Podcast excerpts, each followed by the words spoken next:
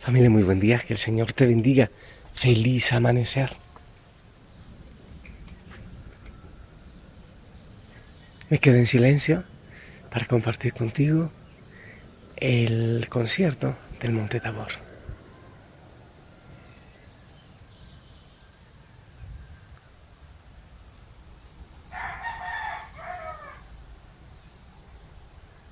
Y en ese concierto también debe estar nuestra voz. Es una sinfonía de la creación para el Rey de Reyes. Ya está llegando la luz. La frescura, el canto. Qué bonito, ¿verdad? Yo te invito a mirar hacia el cielo, a abrir los ojos con alegría, a respirar profundamente a sentir la presencia del Señor en tu vida. Hoy, como cada día, es un día maravilloso. En Dios todo es maravilloso. Sabes, he estado meditando mucho. Como a mí me gusta leer historia, eh, ver las películas de los santos, analizar tantas cosas. Muchas veces me siento tan pequeñito en esa historia del mundo, en la historia de la salvación, tan pequeñito. Todo llega y todo pasa, todo viene y todo termina aquí. Entonces poco a poco en mi corazón voy sintiendo que la única esperanza es vivir en Cristo. Solo así hay verdadera historia, solo así se hace camino en este mundo.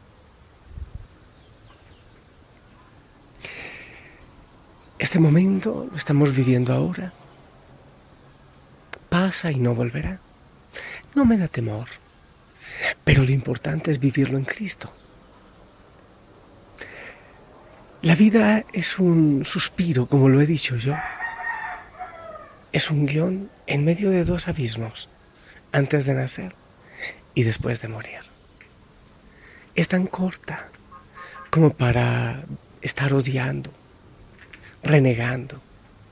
Es tan corta y se va como un soplo. Y creo que debemos vivirla de la mejor manera, en la plenitud de Cristo. Con ese preámbulo, llamada familia, yo quiero compartirte el Evangelio de hoy, vivir en unidad con Dios encontrar el verdadero sentido de la vida. El Evangelio, quiero compartírtelo, de San Lucas capítulo 9, versículos del 18 al 22. Un día en que Jesús, acompañado de sus discípulos, había ido a un lugar solitario para orar, les preguntó, ¿quién dice la gente que soy yo? Ellos contestaron, unos dicen que eres Juan el Bautista, otros que Elías y otros que alguno de los antiguos profetas que ha resucitado. Él les dijo, ¿y ustedes quién dicen que soy yo? Respondió Pedro, el Mesías de Dios. Entonces Jesús les ordenó severamente que no lo dijeran a nadie. Después les dijo, es necesario que el Hijo del Hombre sufra mucho que sea rechazado por los ancianos, los sumos sacerdotes y los escribas, y que sea entregado a la muerte y que resucite al tercer día. Palabra del Señor. Familia, hemos reflexionado algunas veces acerca de este Evangelio. ¿Quién dice la gente que soy yo? Y yo estoy seguro que lo que estaba midiendo Jesús no era su nivel de popularidad a ver, como lo hacen muchas personas en el mundo, no era su nivel de popularidad. Yo pienso que lo que Jesús estaba queriendo analizar era el nivel de fe, el nivel, el nivel de crecimiento de los discípulos. ¿Quién dice la gente que soy yo? Hemos escuchado otras versiones y más largo, pero hoy la liturgia nos presenta ese pedacito. Cualquiera puede decir, Jesús quiere saber si realmente Él está llegando al corazón y la mente del pueblo, como los políticos, como para medir el, la popularidad del rating. Pero Jesús hacía cosas que no eran eh, así como para subir mucho en popularidad. Por ejemplo, cuando volteó las mesas en el templo de Jerusalén. O por ejemplo, cuando le pregunta, cuando los discípulos estaban escandalizados y Jesús les pregunta, ¿ustedes también se quieren ir? O sea, no le interesaba mucho la imagen realmente a Jesús. Hacía cosas que no subían mucho su nivel de imagen. Él quiere saber qué es lo esencial en nuestra vida, qué es lo esencial en nuestro corazón. Y estaba pensando yo desde anoche en algunos rompecabezas. Uno tiene las piezas de los rompecabezas y busca y busca y busca. Yo soy malo, pésimo para armar rompecabezas. Pero hay algunos que si uno encuentra la pieza central, puede ir acomodando las demás partes del rompecabezas al, ladito de esa y se arma con facilidad la, la figura. Pensaba en el rompecabezas y pensaba que nuestra vida es como un rompecabezas. Muchas veces estamos divididos en muchas cosas. Nuestro afecto está dividido en muchas cosas. Y sufrimos por una y por otra y por otra y por otra. Y, vamos perdiendo poco a poco la vida en, en ese vaivén de cosas, en esa división. Nuestro corazón dividido con las personas, con las cosas, con el trabajo. Y es tan corta la vida. Y nuestro corazón muchas veces también dividido en ocupándonos en odios, en resentimientos, en críticas, en, en rating, en si, en si estoy donde debo estar o, o no, en si me quieres o no me quieres, deshojando margaritas. Es tan corta la vida para andar deshojando margaritas, para andar ocupándome de odios y de resentimientos. ¿Cuál es el secreto entonces? Busca la pieza central sepa, se, debes saber responderle al Señor quién Él es, quién es Él en tu vida. Si Él es el centro, pero oye, no solo de decirlo, porque eso lo dice mucha gente. Eres el más importante, eres el amigo que nunca falla, eres una cantidad de cosas. Pero vives realmente a Jesús como el centro de tu vida. ¿Lo vives así? Si lo vives así, todas las otras piezas del rompecabezas de tu vida se van a organizar y se van a acomodar. Pero hay que tenerlo como centro, porque si no, imagínate tú, pones el auto como el centro, o a tu esposo, o a tu hijo, o el trabajo, la empresa, la oficina, la cuenta de ahorros, la vecina, o la ruta 2, o, o el domicilio. Oye, ¿cuál es el centro? Si te equivocas de centro, si te equivocas al responder la pregunta de Jesús, cuando pregunta, bueno, ¿y yo para ustedes quién soy? ¿Para el mundo qué soy? Si nos equivocamos, no en responderlo a los demás, sino en tener claridad en eso en nuestro corazón. Si es así, llegaremos a la vejez como un rompecabezas amontonado y sin ningún sentido, sin forma. Solo el Señor puede dar la forma a nuestra vida, solo Él. Hay que buscarle en la oración, hay que buscarle y yo pregunto, ¿cómo vas en la oración?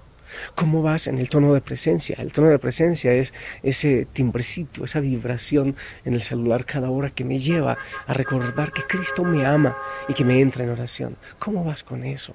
De manera especial, no los nuevos en Osana, sino los un poco mm, más antiguos, pero igual todos debemos irlo haciendo.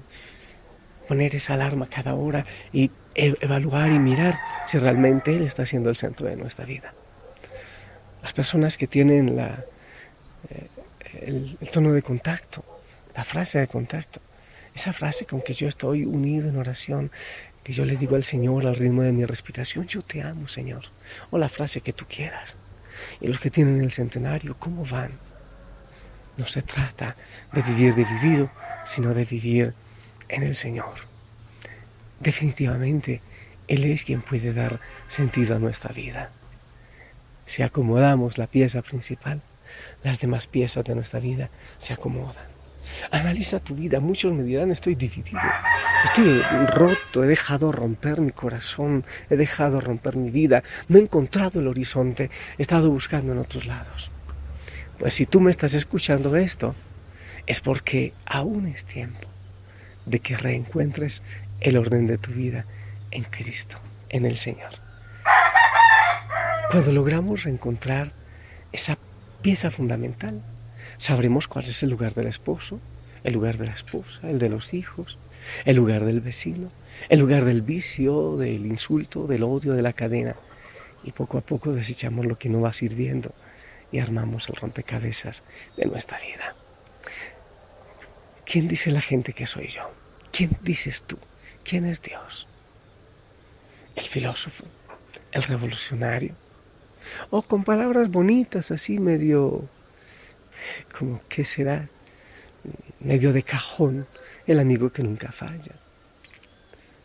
El salvador de mi vida puede ser una frase de cajón si tú no lo asumes como tal. Mi amada familia, yo voy a estar orando por ti. Espero que tú también lo hagas por mí. Es un día hermoso para bendecir, para servir, para glorificar al Señor y para responder a su pregunta. No te olvides que la familia está orando por ti, siempre unos por otros. Por cualquier situación que estés viviendo, estamos orando.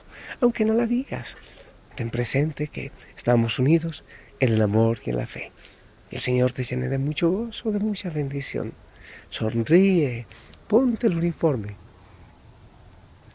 Es hermoso el uniforme de la sonrisa nos sana. Aunque las cosas no sean fáciles.